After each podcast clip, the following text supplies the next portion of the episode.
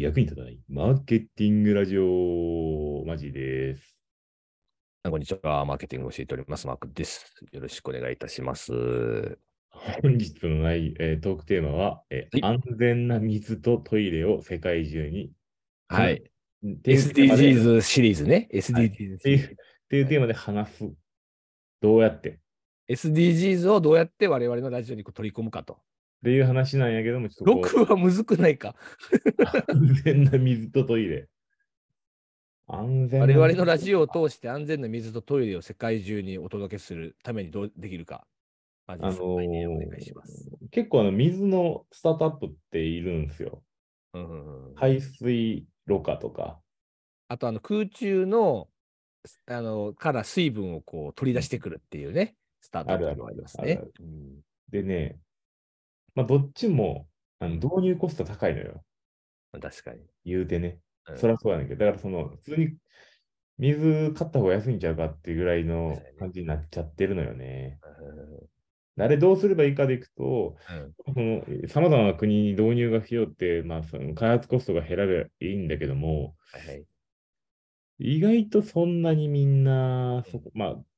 いろんな企業が補助金、企業というかその国が補助金出してるけど、やっぱまだまだ弱いよね。うんで、あとマジ、が頑張って、つないで広げてる喋ろうとしているぞ。広げようとしているぞ。苦しくなってきているぞ。この6番結構大変なのがうん、ピンとこないのよね。まあね、特に日本はね、本当に水道の蛇口ひねったらどこでも水あるっていう。そう。そこら辺に行ったら川に水流れまくっとるからね井。戸水飲めるし、あとトイレ、最強のトイレ、あの、イナックスと TOTO っていう最強のトイレをあるので、マジでね、ちょっと、これはもういいか。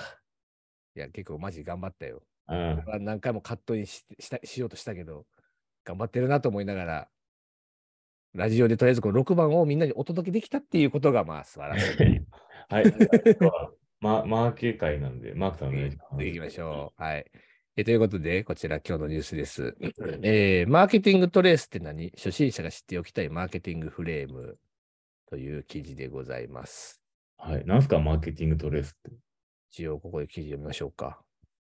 えー初めてマーケティング担当になった人や、新社会人にぜひ知ってほしいのが、SNS で話題のマーケティングトレース。企業のじ成功事例を客観的に分析することで、誰でもマーケティング脳にを鍛えることができます。今回はマーケティング初心者に向けに4つのマーケティングフレームについて解説しますとなってますけれども、うんマーケティングトレースって、まあ、さ先に今読み上げた感じでですね、なんかその、企業の成功事例をマーケティング戦略に当てはめてみるっていう、なんかこう、穴埋め問題みたいなやつなんですよ。はいはいはい。で、戦略って大きく分けて3つあって、まあ、その環境分析するっていう、いわゆるその内部分析、外部分析っていう部分と、あとは戦略立案部分って言われている、いわゆるこう STP 分析とかブランドのポジションみたいな話と、最後、施策って言われている 4P です。いわゆる 4P ですね。あの価格とかプロダクトとかえプロモーションって言われているようなものを、まあ、それぞれフレームワークになっているわけなんですけど、そこそれが全部ああの空欄になっていて、例えば日清のマーケティングについて考えてみようっていう、例えばお題があったときに、みんなでいろいろこうネットで調べながら、あ日清ってなんかこんなプロモーションやってるんですねとか、こんなあの価格設計してるんですねとかっていうふうに、こう空欄になってるところ穴埋めしたりとか、はいはい。日清のポジションって他社と違ってどうなってるんですかみたいなことをみんなで考えていくみたいな、結うん構そういうちょっと穴埋め問題をやるようなワークショップなんですね。うんうん。それをまあ、あの、もともと提唱した方が、えっと、デジタルアスリートとかいう会社の黒沢さんっていう方でして、うんで、その人がなんかそのデマーケティングトレースっていう本を書かれてたりとか、うん。その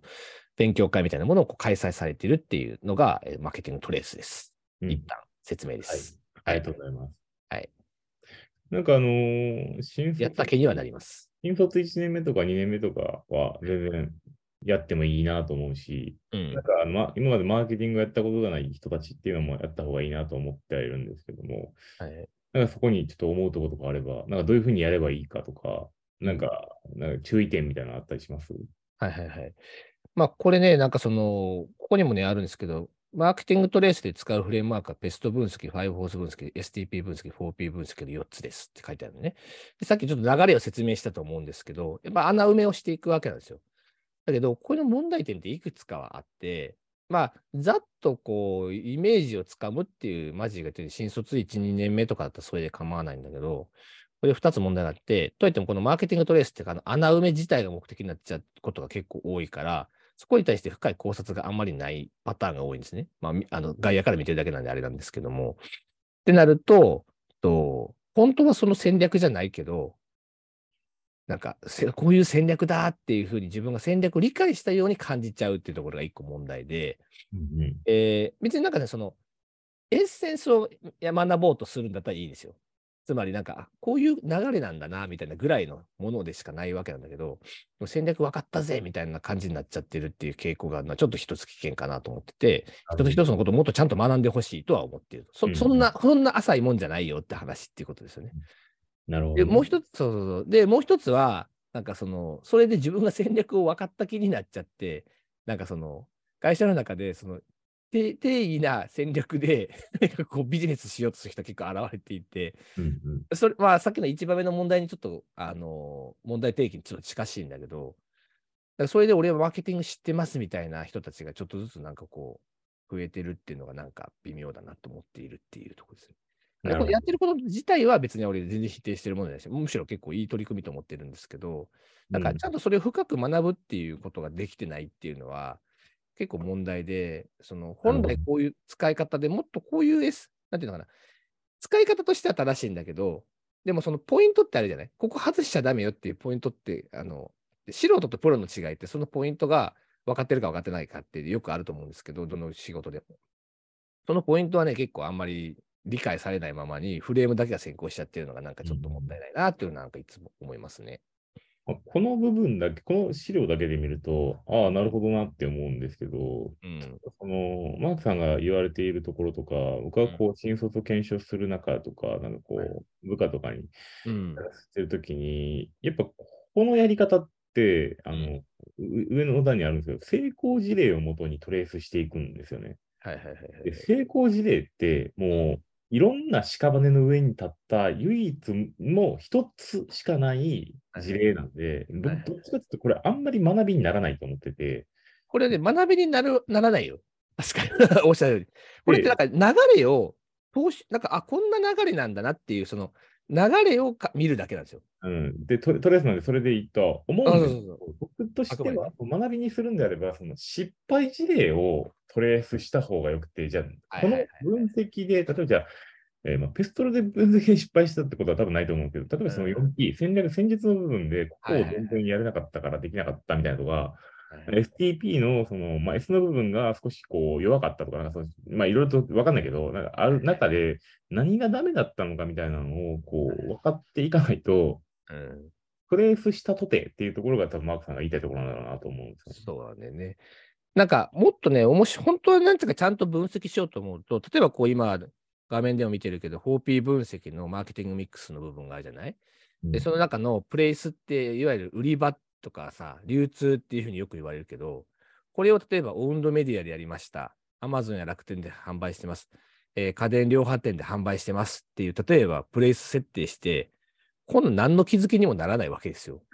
じゃなくて、この流通戦略の重要なことって、オウンドメディアと、例えば Amazon と家電量販店で、どういう売り方の違いしてるのかとか、どういう価格の下ろし方してるのかとかっていう、例えばそこまで踏み込めればもう一段だし、さらにもっと踏み込めるんだとしたら、その流通業者向けのプロモーションどういうふうに売ってるのかっていう、なんか例えばそういうプロモーションミックスの中のをこう重ねて、プレイスと例えばプロモーション合わせて考えるとかしないと、本当の意味で何かこう、理解ってできないわけですよね。だけど、こんなんだってさ、オンドメディアと、あと、アマゾンと、えー家電量販店で売ってますって、そんなん見たらわかるやんみたいな話し それ自体に何も面白みないやんって話になっちゃうんですよ。そうだから、これをまとめることには何の意味もないっていうね。だから、これだから本当にエッセンスというか、その全体の流れのエッセンスを本当にただもう知るだけに過ぎないわけなんですし。で、これにプレイス戦略だっていうふうに思われちゃうのも、いや、それはマーケティング分かってることにならないよっていう話になるわけなんですね。まあ、きっかけ例えばの話だけどきっかけ作りとして。そうそうでもまあきっかけとしては面白いと思うし、まあここんぐらいれ、否定するものじゃないんですよ。こんぐらい分かりやすくしないと誰もとっつきにくいっていうところが多分あのマーケティングの課題だと思うので、それをこう解決するにはどうしたらいいんですか？うちのスクールに来てくださいということで、今日のラジオ終わりです。はい、はい、バイバイ。はい、バイバイ。